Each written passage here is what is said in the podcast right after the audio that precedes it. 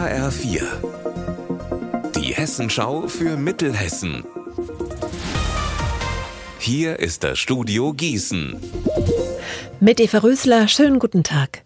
Fast drei Monate nach dem Aus der mittelhessischen Bäckereikette Steinmüller steht weiterhin ein Großteil der ehemaligen Filialen leer. Laut dem Insolvenzverwalter des Unternehmens konnten erst sieben von 28 Standorten vermittelt werden. Vier davon an einen einstigen Konkurrenten, die Bäckerei Schäfer aus Limburg. Im Frühjahr war die Traditionsbäckerei Steinmüller nach über 140 Jahren pleite gegangen und hatte alle ihre Geschäfte auf einen Schlag zugemacht. Seither werden Menschen und Unternehmen gesucht, die die Bäckereiräume weiter nutzen wollen. Steinmüller hatte Filialen im Raum Gießen, Marburg, Wetzlar und in der Wetterau. Knapp 380.000 Euro hat heute die Stadt Gießen für ein neues Feuerwehrhaus vom Land bekommen. Es soll für einen Neubau für die Freiwillige Feuerwehr genutzt werden.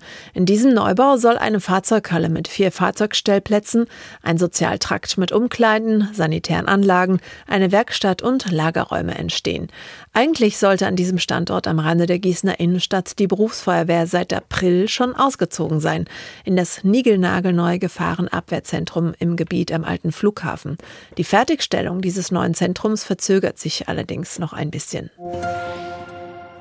Seit Samstag strömen Vogelbeobachter und Naturfotografen aus ganz Hessen in die Wetterau.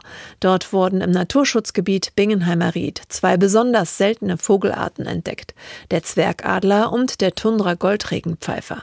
Mehr von Alexander Gottschalk. Beide sind normalerweise nicht in Deutschland heimisch und wohl auch jetzt nur auf der Durchreise, wie mir der Ornithologe Dr. Tobias Erik Reiners gesagt hat.